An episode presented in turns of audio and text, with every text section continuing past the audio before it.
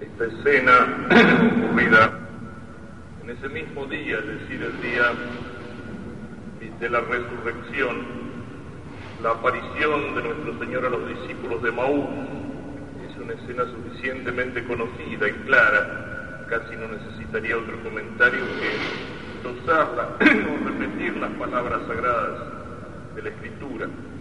Sin embargo, puede darnos lugar a algunas reflexiones. En primer lugar, Cristo resucitado es el mismo y no es el mismo. Cristo en su cuerpo glorioso, transformado, resucitado, ya no está sujeto a las leyes de este mundo, del espacio, del tiempo, de la dimensión. Por eso esa forma misteriosa en que aparece. Sus ojos estaban velados para reconocer. Es el mismo, lo decíamos la otra vez, es el mismo cuerpo, las mismas llagas, pero ese cuerpo transformado puede aparecer en una habitación cerrada, que puede aparecer aquellos discípulos que van de camino y que después desaparece de golpe. Es el mismo y no es el mismo. Es el mismo pero transformado, glorificado, divinizado. En segundo lugar, nos indica la presencia de Cristo entre nosotros. La resurrección no es solamente eso. Hay quienes quieren reducirla simbólicamente a una especie de confianza o conciencia del pueblo cristiano de que Cristo nos acompaña en la peregrinación. No, esa confianza se basa sobre el hecho real, histórico de la resurrección. Pero Cristo resucitado está permanentemente con nosotros. Es el que nos acompaña en nuestra peregrinación. Es el que nos acompaña en el camino, aunque a veces pueda resultarnos difícil el reconocer su presencia. Hay en esta peregrinación que es la vida del cristiano en la tierra momentos de desaliento, momentos de derrota, como el que muestra el espíritu de estos dos discípulos, momentos en los cuales la oscuridad parece velarlo todo. Sin embargo, en esos momentos el Señor está con nosotros y está con nosotros su palabra. Lo que importa es tener los ojos limpios de la fe para poder reconocerlo. Y precisamente, mientras mayor es la oscuridad, del fracaso, de la derrota, de la persecución, de la tentación, del sufrimiento, de la cruz, podemos estar más seguros de que el Señor está con nosotros. Mientras vivimos un tiempo que parece ser el final de un ciclo y de un ciclo de apostasía en el mundo cristiano, podemos decir con más fuerza aquellas palabras de los discípulos. Quédate con nosotros, Señor, porque se hace tarde. Quédate con nosotros, Señor, porque oscurece. Quédate con nosotros, Señor, porque se hace de noche. Y en la noche que avanza, la esperanza en Cristo resucitado, la fe en Cristo resucitado, es la esperanza en el triunfo definitivo de Cristo, en la luz del amanecer definitivo de la segunda venida de Cristo.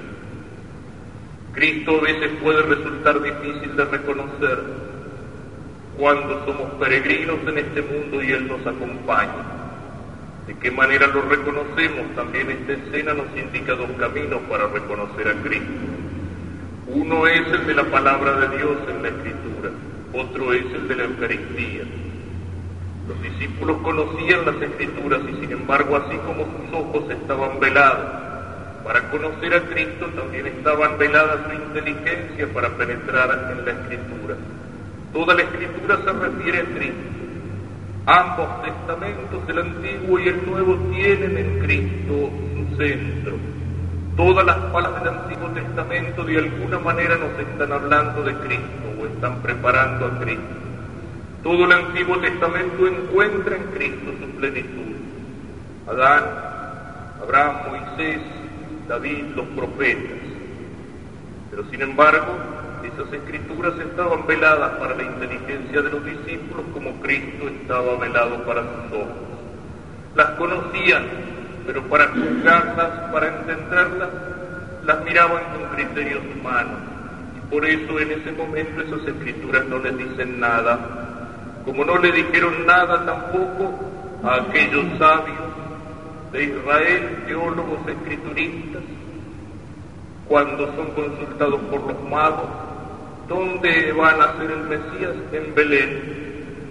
Y si ni siquiera se les ocurrió pensar, caramba, ¿por qué no vamos a Belén a ver si el Mesías ha nacido? Se contestan como sabios, pero en sus corazones no está la fe, miran con los ojos humanos. Para que podamos encontrar a Cristo en las Escrituras es necesario que sea Cristo quien nos explique las Escrituras como hace con estos discípulos. Empieza a iluminarse su mente en la fe y a arder su corazón en la caridad cuando es la palabra del Señor la que le explica las Escrituras. Para reconocer a Cristo tenemos que mirar las Escrituras en la luz de la fe, las Escrituras por el camino de la oración y pedirle al Señor que sea Él quien nos ilumine las Escrituras con su palabra. Si no nos quedamos en lo que es cáscara, en lo que es humano, Solo la luz de la fe puede hacernos entender el tesoro escondido en la palabra de Dios. Por eso se puede decir, como lo dice Santo Tomás, que una viejita piadosa y llena de fe puede saber mucho más que un doctor en teología. Por eso podemos estar seguros de que el cura de Arzo, que el cura Brochero sabían mucho más de sagradas escrituras que Gulman con todos sus aparatos científicos. Para descubrir a Cristo hay que mirar precisamente las escrituras con la mirada sencilla de la fe y con el espíritu de oración. Y Él es el único que nos puede hacer conocer el sentido profundo, que no es el de la carne y el de la sangre, sino aquel que quiere darle el Padre que está en los cielos.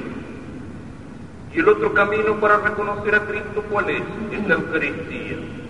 La Eucaristía es sacramento de la fe, es misterio de fe, precisamente porque frente a ese misterio nuestra inteligencia se vuelve cautiva, precisamente porque es misterio oscuro en el cual todos los sentidos nos engañan, cuando la Eucaristía la recibimos en la oscuridad de la fe, cuando nos alimentamos de ese pan con fe fuerte aunque oscura, con amor, con el alma limpia, la Eucaristía se transforma para nosotros en alimento que fortalece nuestra fe, en alimento que hace más viva, más ardiente, más intensa nuestra caridad.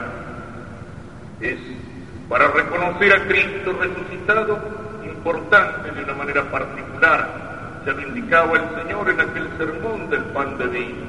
Aquel que come mi carne y bebe mi sangre tiene la vida eterna y yo lo resucitaré en el último día. La Eucaristía es para nosotros semilla de resurrección.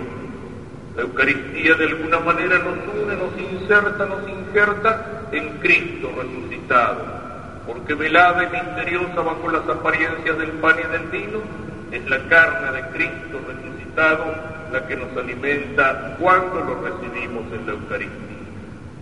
Gracias para conocerlo, por la meditación de su palabra, por la luz de la fe, por el sacramento que es misterio de fe y al mismo tiempo misterio de amor y que nos une a Jesús resucitado. Reconocerlo mirándolo con ojos de fe, con ojos limpios, con ojos que expresan de alguna manera un corazón limpio. Bienaventurados los limpios de corazón porque ellos verán a Dios. Hace falta la limpieza, la pureza de corazón para poder mirar a Dios si no nuestros ojos están cerrados como los de los discípulos para reconocer a Jesús resucitado. Por último, ¿cuál era el motivo por el cual ellos se sentían derrotados? Ellos pensaban que todo había terminado. Habían escuchado, incluso si algunas mujeres fueron al sepulcro, dicen que vieron unos ángeles, algunos de los nuestros también, pero lo encontró vacío. Y sin embargo, lo que había allí, digamos, todos esos signos no les llaman demasiado la atención, es solo una cosa curiosa, no despiertan su fe, no despiertan las ganas de correr hasta el sepulcro. Pensaban que todo había terminado, era un profeta poderoso en obras y en palabras. Nosotros esperábamos que iba a liberar a Israel, pero no ha pasado nada, todo acabó mal vuelven a su pueblo con el espíritu de los vencidos, con el espíritu de los fracasados, con la desilusión, la desesperanza de aquel que puso sus ilusiones y sus esperanzas en alguien y eso no resultó. ¿Por qué? Porque también lo veían a Cristo con ojos humanos, porque el Mesías que esperaban era un libertador temporal, era un liberador político, era el que tenía que liberar al pueblo o al reino o al Estado de Israel de la esclavitud política del imperio de los romanos. Y por tanto tenía que presentarse como un jefe, como un caudillo, como alguien que levantara las banderas del oprimido, del colonizado, en contra del opresor, del imperialista, del colonialista, y que entonces como rey triunfante llevara a una liberación temporal, a una liberación política. Es también una tentación permanente del cristianismo, mirar a Cristo o mirar a la iglesia exclusivamente en esta dimensión horizontal, en esta dimensión temporal, mirar no en primer lugar la liberación del pecado que nos trae la muerte y la resurrección de Cristo, sino tomar esa liberación fundamental simplemente como un símbolo, como un tipo de cualquier forma de liberación temporal, más o menos real, más o menos supuesto. No, Cristo trasciende todo eso. Y porque trasciende precisamente los horizontes humanos, no va a ser Mesías a la manera del rey triunfante, del hijo de David que los judíos esperaban, sino que va a ser Mesías a la manera del servidor pobre, del siervo de Yahvé profetizado por Isaías, de aquel que nos va a salvar sin figura ni hermosura, cargando sobre sus espaldas de cordero sacrificado todos nuestros pecados y todas nuestras iniquidades. Ese es el escándalo para estos discípulos como fue el escándalo para los discípulos desde que Jesús empezó a anunciar que Él era Mesías de esa manera. Y así San Pedro, después de haberlo reconocido en Cesarea como el Cristo, el Hijo de Dios vivo, cuando habla, no iluminado por la palabra de Dios, sino movido por sus sentimientos humanos, por sus mejores sentimientos, porque eran sentimientos de amor a Cristo, trata de apartarlo a Cristo de la cruz cuando Cristo habla de la cruz, cuando Cristo anuncia la cruz. Y entonces Pedro no lo entiende y recibe el rechazo de Cristo. Apártate de mí, Satanás, porque tus palabras no vienen de Dios, sino que vienen de los hombres. El escándalo de la cruz, el rechazo de la cruz. Y sin embargo, ese es el camino por el cual Dios tenía que salvar al mundo. Es un rey conquistador, pero es un rey que nos conquista con su sangre, con su muerte en la cruz y con su resurrección. Y precisamente por eso es rey, porque por su muerte y resurrección, porque por su sufrimiento, porque por sus llagas, porque por su aparente fracaso, Él vence al enemigo, Él nos rescata del poder del enemigo, nos rescata del poder del demonio. Precisamente porque asume en sí toda la personalidad de aquel servidor sufriente que las profecías anunciaban, va pasando por ese abismo de dolor, de sangre, de martirio, pasando por la cruz a convertirse en el rey triunfante. Aquello que dice San Pablo en la epístola a los filipenses. Hecho obediente hasta la muerte y muerte de cruz, se anonadó a sí mismo. Y por eso Dios lo exaltó y le dio un nombre por sobre todo nombre, para que al nombre de Jesús se doble toda rodilla en el cielo, en la tierra, en los infiernos toda lengua confiese para gloria de Dios Padre que Cristo es el Señor, aquel que merece ser el Señor porque nos conquistó con su sangre. Y entonces sí, pasando por ese camino de la cruz, Rey sobre nuestras almas liberadas del pecado y de la esclavitud, Rey sobre los hombres, sobre los pueblos, Rey sobre toda la creación que con Él ha muerto ya resucitado, que con él, de una manera misteriosa pero real, ha sido rescatada de la esclavitud y ganada para ofrecerla al Padre.